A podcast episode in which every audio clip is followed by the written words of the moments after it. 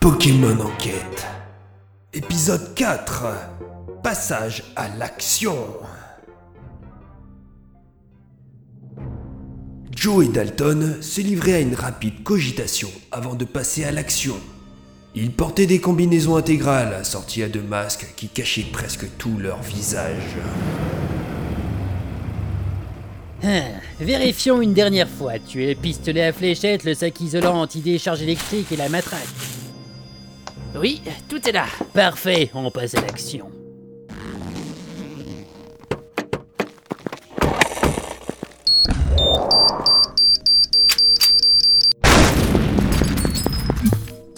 Crétin, tu as largement loupé la cible. Rendez-vous ou vous finirez électrocuté. Et Eh, on ne craint rien, on a pris des précautions. On verra cela. Prosper, attaque éclair. Cours, Prosper, éloigne-toi. Toi, le Pikachu, laisse-toi endormir ou on casse les os de ton maître.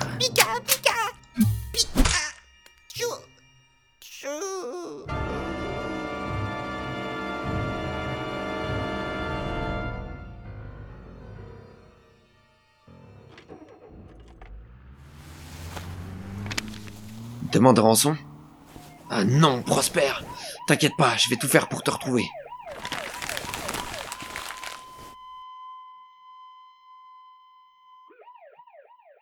Une heure plus tard, après avoir consulté un docteur, Mérimée demanda conseil à son ami Matteo, de la brigade scientifique. T'as une idée de qui t'a agressé, Mérimée Oui, je crois que ce sont des criminels désespérés.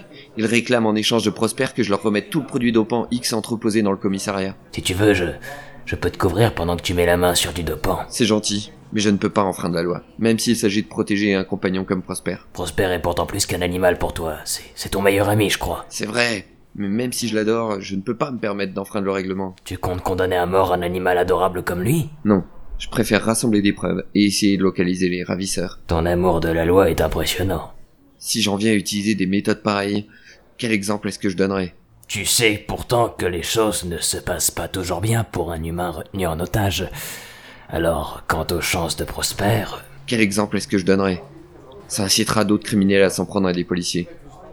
Je suis désolé pour ce que risque de subir Prosper, mais je ne peux pas me permettre de donner raison à des malfrats.